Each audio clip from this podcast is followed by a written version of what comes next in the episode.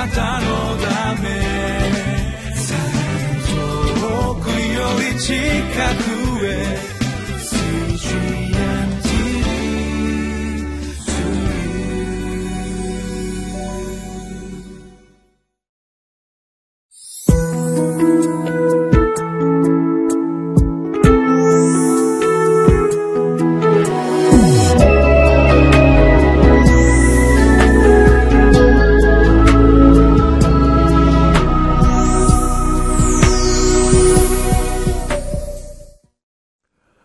皆さんこんにちは、えー、今日もリビングライフで神様の御言葉を共に味わっていきたいと思います。私はひばりが丘バイブルチャーチの牧師をしております野田勝利と申します。今日は、えー、9月16日の金曜日、ローマ人への手紙の6章の1節から11節を通して、共に死んで永遠に生きる神秘的な結びつきというテーマで、えー、学んでまいりたいと思います。えー、今年のえー、夏といえば、リオデジャネイロでのオリンピックで日本中が盛り上がった、そのような、えー、1ヶ月でありました。私ももうキャンプに行ったり来たりしながら、なかなか見れない時もありましたけど、えー、ニュースをチェックし、またどうしても見たいものは録画をしてですね、えー、共に、えー、興奮をしておりました。まあ、いろんな名場面があったと思います。えー、この水泳の萩野選手の金メダル、瀬戸選手の銅メダルに始まり、えー、体操の男子の内村選手、また団体の金メダル、その活躍、えー、女子の卓球やバドミントン、えー、本当に感動いたしました。男子の卓球もすごかったですね。えー、最後にはその陸上 100m×4 リレーのまさか銀メダルを取るとは思わなかったというですね、興奮があって、もう感動の連続であったわけでありますが、まあ、この感動ということについて、どうして私たちがこう感動するのかなって、こう思うわけですよね。もちろん純粋によく頑張ってる人のものを見て感動するのですけど、何かもっとこうオリンピックになるとですね、私入り込んでこうですね、感情移入していると思いますが、それはおそらく画面を通して、何か私たちはその選手たちとの結びつきというものを感じているのだと思います。本当は家族でもないし、友達でもないし、彼らがメダルを取ろうが取るまいが、私たちの生活には何の影響もないはずなのですが、でも人間っていうのは面白いもので、そうやって別の存在に対する心の結びつきというものを感じることができるから、何か我がことのように喜んだり落ち込んだり興奮したりすることができるのだと思います。今日のテーマに神秘的な結びつき、そういう私たちが人と結びつく何か力を持っている、それをもう一度神様に対して、またイエス様というお方に対する結びつきとして、こう確認していく時としたいと思っております。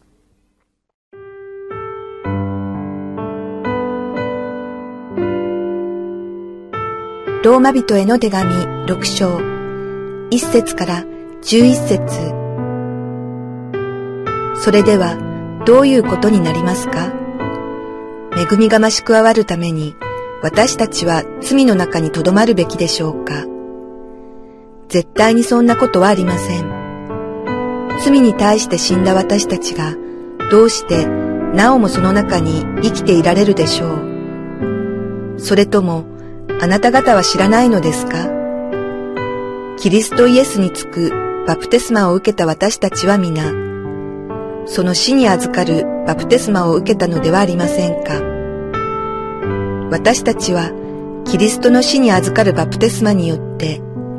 キリストと共に葬られたのです。それは、キリストが未知の栄光によって死者の中から蘇られたように、私たちも命にあって新しい歩みをするためです。もし私たちがキリストに継ぎ合わされて、キリストの死と同じようになっているのなら、必ずキリストの復活とも同じようになるからです。私たちの古い人がキリストと共に十字架につけられたのは、罪の体が滅びて、私たちがもはやこれからは罪の奴隷でなくなるためであることを私たちは知っています。死んでしまった者は罪から解放されているのです。もし私たちがキリストと共に死んだのであれば、キリストと共に生きることにもなると信じます。キリストは死者の中から蘇って、もはや死ぬことはなく、死はもはやキリストを支配しないことを私たちは知っています。なぜなら、キリストが死なれたのは、ただ一度罪に対して死なれたのであり、キリストが生きておられるのは、神に対して生きておられるのだからです。このように、あなた方も自分は罪に対しては死んだものであり、神に対してはキリストイエスにあって生きたものだと思いなさい。今お読みしましたこのローマの信徒への手紙の6章1節から11節はこのパウロが書いたローマ書の一つの中心的なテーマを語っているような箇所であります。私たちがイエス・キリストを信じて救われる。また別の言い方では新生、新しく生まれる。そのことについてはっきりと語られています。かなり神学的なこう深い議論がされており、また、えー、皆さんの多くの方、ご覧になった多くの方がクリスチャンで、えー、このバブテスマ、洗礼というものを受けておられると思いますが、その洗礼ということの意義について、えー、深く語っている箇所であります。え、この中で、え、彼が中心的に語っているのは、その洗礼、バブテスマというものが、私たちがイエス・キリストとある意味で霊的に神秘的に結びつく大切な儀式なんだということを語っているのであります。洗礼は単なる教会への入会式ではない。何か水に入ることで罪が清められた。もちろんそれも一つの重要な意味ではありますけれども、でもその水に浸かるときに、また水を注がれるときに、私たちがキリストにつく、キリストに別の訳では結びつくですね、結びつく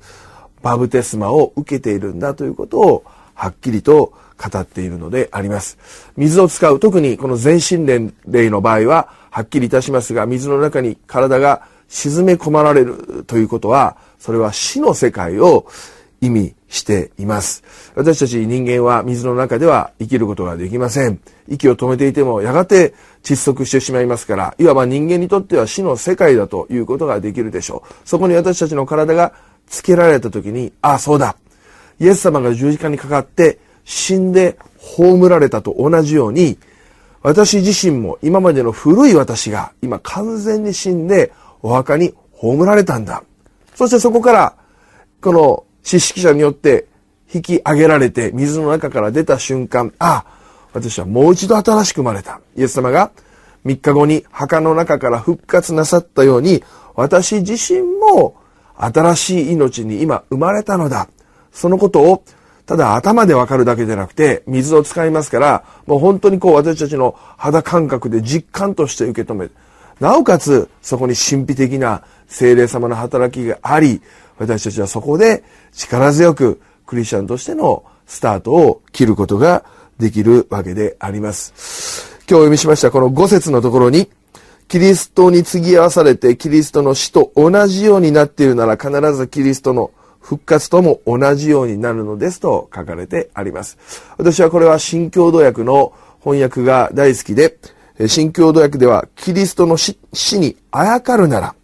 またキリストの復活にもあやかるようになると書かれてあります。冒頭でオリンピックの話をいたしました。私たちがスポーツを見て興奮するのはなぜでしょうか？それはその選手との何か結びつきを感じるからであり、また日本語の一つの独特の表現で言うならば、私たちはそこに自分自身があやかっているんですね。えー、何かこう、ちょっとこう、よくこう弦を担いだりすることもありますけど、自分自身を重ねてみる。あ、あの人が頑張ってるんだから私も頑張ろう。あの人が成功したんだから私も成功する。えー、それがスポーツの選手であったり、何か有名なタレントであったり、また自分と年齢の近い有名人が頑張っているのを見たときに私もまだまだやれる。これは、えー、あやかっているというふうに言うことができます。まあ、スポーツの話ばっかりするのもあれですけど、えー、今年はイチロー選手がですね、えー、この3000本安打であり、日米通算で言うと世界記録を作った、そのような記念すべき年であります。彼は私と同い年なんですけど、いや、すごいな、えー、俺も頑張らなくちゃってこう思うのはあやかっているわけであります。でも、同時に、本当に私たち、こういろいろテレビを見たりしていろんな人にあやかるんですけど、本当にあやかりがいのあるものがあるかというとですね、やっぱりそれは、え、いくらスポーツ選手にあやかってもタレントにあやかったとしても、その人たちはいつか引退をしていくし、また自分が大好きで尊敬していた人が何かスキャンダルを起こしたり、不祥事を起こしたりすると、なんか自分もですね、自分自身もこうダメになっちゃうような、え落ち込んだりすることもこうあるわけでありまして、本当にあやかりがいのあるものがあるかと言ったときに、実は聖書ははっきり語っています。イエス様にあやかりましょう。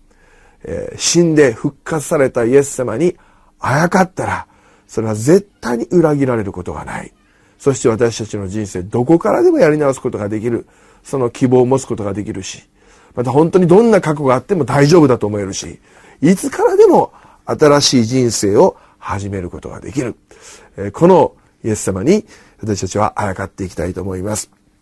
私自身、クリスチャンホームで生まれ育ちました。小学校2年生の時に洗礼を受けた時には、単純に自分の罪が許される。それは罪の自覚がありましたから、許されたいな、天国に行きたいなと思って洗礼を受けたのです。でも、大人になってからクリスチャンになられた方がよく明かされるような、何かこう、新しく人生が変わる、考え方や生き方や行動がガラッと変わるというような恵みがなかなか体験できなかったのであります。でもイエス様信じて主のために何かしたいと思いながら大人になって30歳ぐらいになった頃、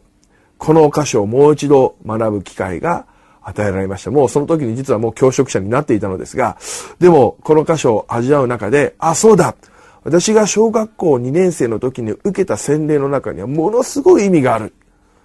私の古い自分が死んで新しくなる。あ、ただ罪が許されただけじゃなくない存在が生まれ変わるような、そのような力強い、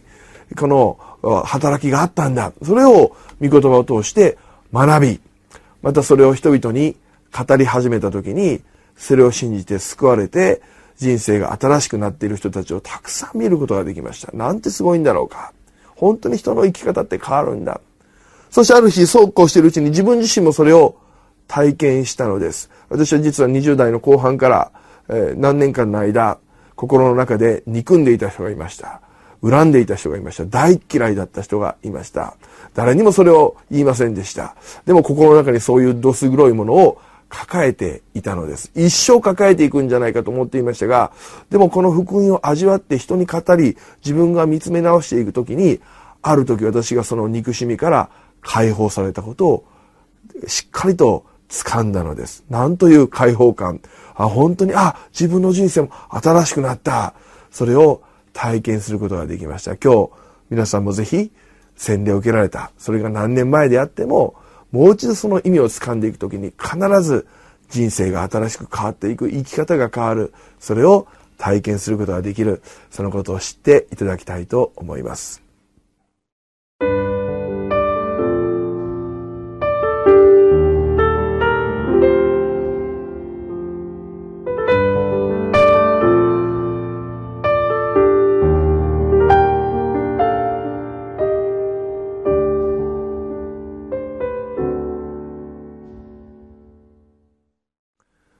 今日皆さんと見た御言葉についての質問は、キリストの死と復活に預かるバプテスマを受けた恵みを知っていますかということであります。えー、この番組を見ておられるクリスチャンの皆さん、自分自身が受けた洗礼、バプテスマの恵みをもう一度この箇所を通して学び直したいと思います。洗礼にはいろんな意味があります。罪の許し、また私は教会のメンバーに加えられること。でもそこに私たちがイエス様に結びついて自らを重ねて古い私たちが死んでキリストと共に新しく生まれたんだ。そこが、そのことがバプテスマを通して開かれたんだということをしっかりと信じていただきたいと思います。また、同時に、この番組を見ていらっしゃる方の中に、もしかしたら自分はまだ教会には行っているけれども、洗礼を受けていない。えー、イエス様を信じる信仰は持っているけれども、まだバプテスマを受けてないという方もいらっしゃるかもしれません。その皆さんにもぜひお勧めしたいと思います。ぜひ、神の恵みにより頼んで、バプテスマを受けていただきたいのです。何か入会式だ、単なる入会式だと思うとですね、ちょっとプレッシャーを感じてしまうかもしれませんね。いや正式に入会するんだから、なんかこれからクリスチャンとしてちゃんとした生活をしないといけない、行動しないといけない、まだ無理じゃないか。まあ、それも一つの面ではありますけど、そこばっかり見てしまうと私たちはプレッシャーを感じて何か受けたいという気持ちがなくなるかもしれませんが、でも今日学んだ箇所にある通り、洗礼を通して聖霊様はそこに豊かに働いて神秘的なイエス様との結びつきが与えられる。キリストの死と復活をただありがたいと思って信じるだけでなくて私たちが自らをそこに重ねて自分もそれを体験できる。皆さんの教会でもしかしたら頭から水を注いでいただくときにまた全身をつけるときにいずれにせよそのような力強い神様の働きがあるんだということを信じていただきたいと思います。一言お祈りいたします。愛する主よこの番組を見ておられる中で、まだバプテスマを受けておられない方がおられると思いますが、どうぞ今あなたが一人一人のうちに信仰を与え、また期待感を与えてくださって、私も新しく生まれたい、その前に古い自分がキリストと共に葬られる、それをしっかりと受け止めて、この恵みを預かりたい、そのような願いが与えられますように、またもうすでにクリスチャンになってバプテスマを受けている兄弟姉妹たちはもう一度その新鮮な恵みと感動を受け止めることができるように導いてください。この時を感謝しイエス様の皆によってお祈りいたします。アメン。